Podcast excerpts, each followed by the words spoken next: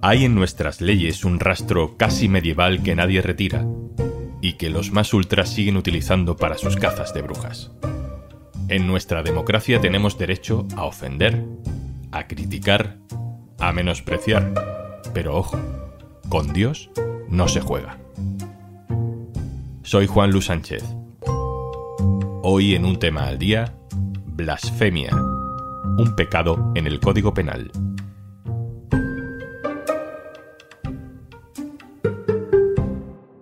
Una cosa antes de empezar. Hola, soy Juanjo de Podimo. Me asomo por aquí para recordarte que por ser oyente de un tema al día, tienes 60 días gratis de Podimo para escuchar miles de podcasts y audiolibros. Entra en podimo.es barra al día.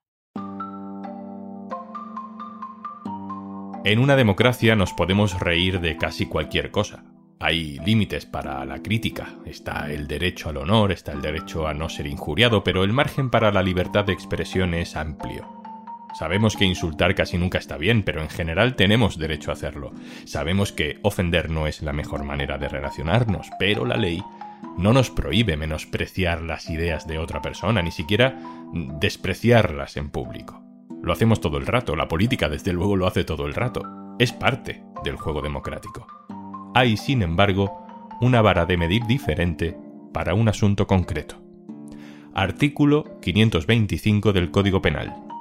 Incurrirán en delito los que, para ofender los sentimientos de los miembros de una confesión religiosa, hagan públicamente de palabra, por escrito o mediante cualquier tipo de documento, escarnio de sus dogmas, creencias, ritos o ceremonias, o vejen también públicamente a quienes los profesan o practican.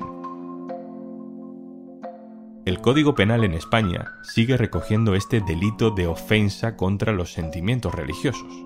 El texto del Código Penal es ambiguo, pero en realidad no tanto.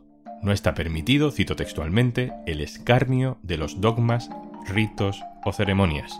O sea, en teoría no me puedo reír de la misa, no puedo decir que lo que hace el cura con el pan y con el vino es absurdo, es ridículo, es un truco malo de magia para gente fácilmente manipulable, no puedo decir eso, por ejemplo.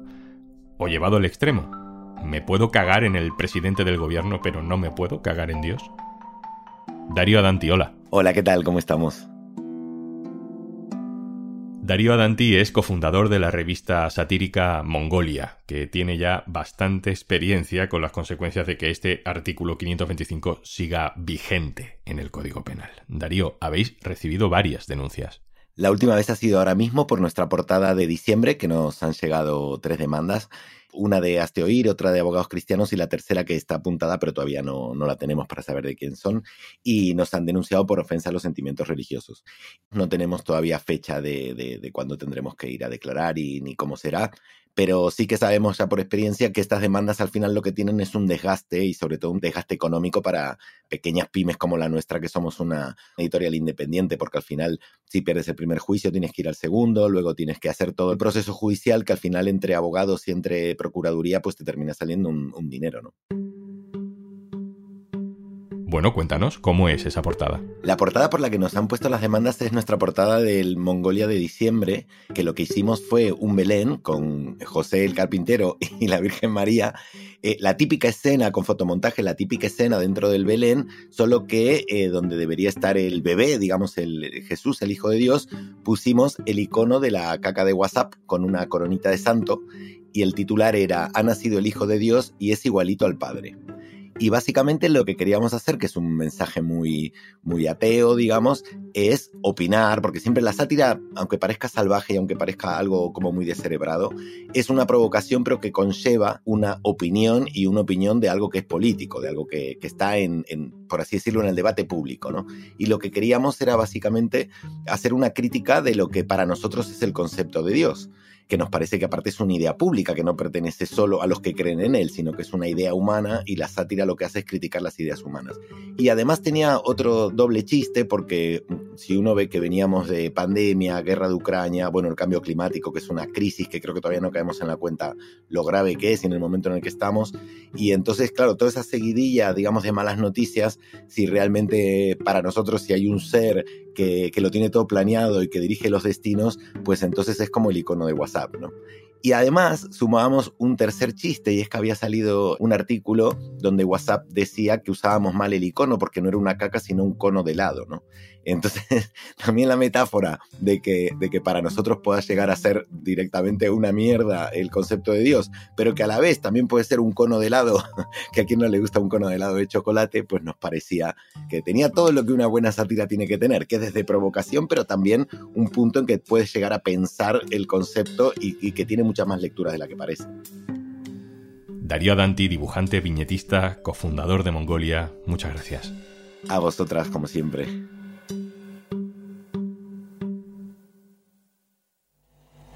Calcúlese un Cristo ya macilento para cada dos personas. Se le extraen las alcayatas y se le separa de la cruz que dejaremos aparte. Los estigmas pueden mecharse con tocino. Esto que escuchamos ahora es un corto titulado Cómo cocinar un Cristo. Es un clásico del año 1977. Sus autores son el cantautor Javier Crae, ya fallecido, y Enrique Seseña. En una fuente de horno y sobre leche de cebollas colocaremos al Cristo al que untaremos con abundante mantequilla. En su momento, este vídeo no pasó la censura en 1977 y la cosa se quedó ahí. Muchos años después, en 2004, en 2004, un programa de televisión emitió este corto y una entidad católica llamada Centro de Estudios Jurídicos Tomás Moro lo denunció ante los tribunales. Sírvase sobre su cruz adornado con naranja, lechuga y rabanito. El juzgado, en 2004, le impuso a Javier Crae una fianza de 192.000 euros y a la productora del programa, que también fue denunciada, otra fianza de 144.000 euros. La Audiencia Provincial de Madrid acabó absolviendo a Javier Crae y a la productora, pero ocho años después. Hay muchos ejemplos más. Señoras y señores, bienvenidos a la misa número 277 y con la bendición en nombre del pato, en nombre del huevo y en nombre del espíritu ganso. En 2011, un juzgado de Valladolid admitió una querella contra el cómico Leo Bassi, que se disfrazó de Papa Juan Pablo II y repartió condones consagrados en la universidad. El Tribunal Supremo acabó archivando la causa. Hay más. Un primero de mayo de 2014, un grupo de activistas sacaron por las calles de Sevilla la procesión de la Archicofradía del Santísimo Coño Insumiso. Era una reivindicación feminista en el Día del Trabajador. Sacamos nuestro sagrado coño a la calle para declarar nuestra insumisión. Para que nos entendamos, era un paso de Semana Santa con sus costaleras, pero en vez de una virgen había una vulva de plástico enorme con su clítoris, con sus labios mayores, con sus labios menores, y adornada con un manto. Las tres promotoras de esa iniciativa tuvieron que enfrentarse a un calvario judicial tras la querella de abogados cristianos. En febrero de 2021, tras pasar por varias instancias judiciales, fueron absueltas. Pero en Málaga, la audiencia provincial sí ratificó, sin embargo, la condena a otra activista promotora de una iniciativa igual, la de la Gran Procesión del Chumino Rebelde pagó una multa de 2.700 euros. Joaquín Urias, hola. Hola, ¿qué tal? ¿Cómo andamos? Joaquín Urias es experto en Derecho Constitucional, ha sido letrado del Tribunal Constitucional y ha sido también profesor de estos asuntos en la Facultad de Comunicación. Joaquín, vamos a intentar entender por qué y cómo puede pasar esto. Empecemos por el principio, por lo básico, por el texto del Código Penal. ¿En qué consiste? Claro, a ver, en el Código Penal hay, varios delitos que persiguen, digamos, las ofensas a los sentimientos religiosos, pero el, el que recoge lo que históricamente se llamaba blasfemia es el 525, que habla del escarnio público a los dogmas, a las creencias o a la ceremonia, a los ritos de alguna religión. Es un artículo que en cierto modo lo que viene a hacer es obligarnos a todos a respetar y a no reírnos los dogmas de la religión por ejemplo, de que la Virgen María fuera virgen después de dar a luz. Si tú haces escarnio de eso, bueno, pues puede ser un delito que se puede castigar con una multa que va de 8 a 12 meses de, multa. ¿De dónde viene, de dónde sale ese artículo de ofensa a los sentimientos religiosos? Bueno, esto es un artículo que está no igual, pero parecido en la Constitución desde el principio, desde 1812, con la primera Constitución, ya se dice que hay que respetar la, iglesia, la religión católica, que la religión católica es la propia del Estado español y sucesivamente se han ido incluyendo las constituciones. Y se puede entender que el Código Penal franquista pues, fue el más duro en esto de, de reprimir las bromas y las risas a costa de la religión católica. Y con la llegada de la democracia, pues ha habido sucesivas reformas del Código Penal, pero no se ha quitado de en medio.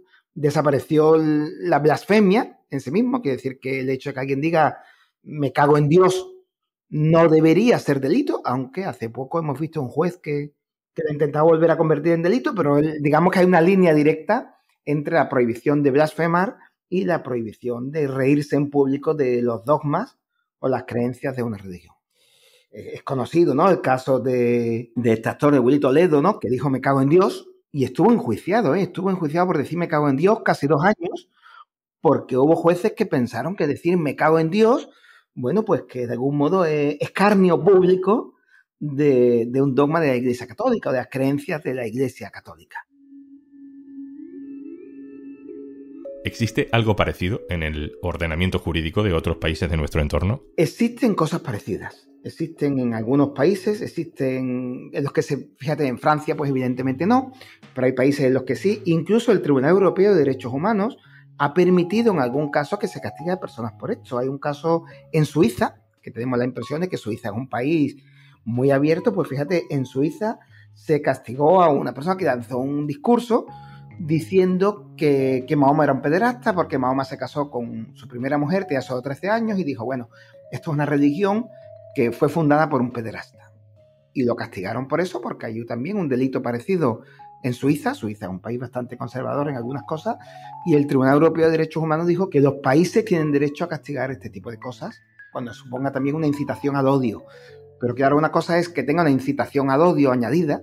Este hombre lo dijo en un contexto de, antiislámico para promover que la gente odiara su religión y otra cosa es que en España se aplica de manera objetiva, ¿no? En cualquier caso que tú te rías de la religión católica o que te hagan mofa con sus dogmas, pues te pueden condenar. Me da la sensación de que esto se usa como arma política arrojadiza, es munición para grupos ultracatólicos, porque luego con el tiempo la mayoría de los casos no llegan a nada, ¿no?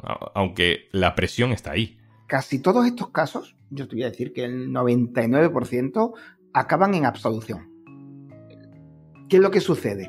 Pues sucede que los jueces se aprovechan, dicen, bueno, yo sé que seguramente el Tribunal Supremo o un juez superior o yo mismo, dentro de unos meses o unos años, voy a archivar el tema, pero primero someto a la persona a la pena de estar perseguido. Por ejemplo, hubo un caso de condena terrible en Jaén de un muchacho que hizo una broma en Instagram poniéndole a un Cristo de allí de Jaén por su propia cara. Un muchacho, un chaval aceitunero, se dedicaba a recoger aceitunas. Y lo condenaron. Se pusieron de acuerdo su abogado y el juez y el muchacho reconoció que era culpable y fue condenado ¿eh? por poner su cara sobre un retrato de un Cristo. Pero la mayoría de casos no llegan a tanto hay condenas en primera instancia y después se revisan en las audiencias provinciales o si no en el Tribunal Supremo, pero obligan a las personas denunciadas pues, a estar años perseguidas. Como los jueces lo admiten a trámite, yo creo que es una manía que tienen los jueces en determinados casos. Si usted denuncia al Partido Popular, no lo van a admitir a trámite, pero si usted pone una denuncia o una querella contra alguien por algo contra los sentimientos religiosos, los jueces aceptan a trámite. Y el mero hecho de admitirlo, pues ya te mete en un proceso penal que puede, la instrucción puede durar años y que estás años inquieto y sintiéndote perseguido. Joaquín Urías, experto en Derecho Constitucional. Muchas gracias. Nada, un saludo y gracias a vosotros por preocuparos por estos temas siempre.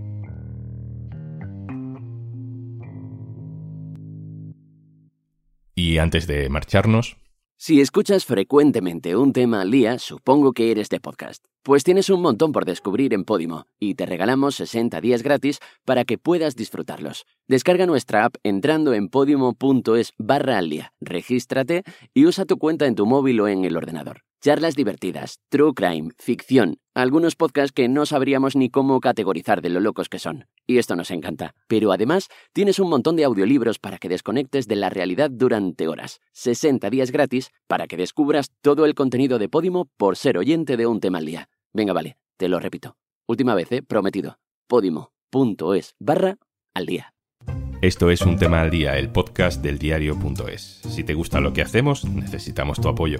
Hazte socio, hazte socia en el diario.es barra socio. Este podcast lo producen Carmen Ibáñez, Marcos García Santonja e Izaskun Pérez. El montaje es de Pedro Nogales. Yo soy Juan Luis Sánchez. Mañana, otro tema.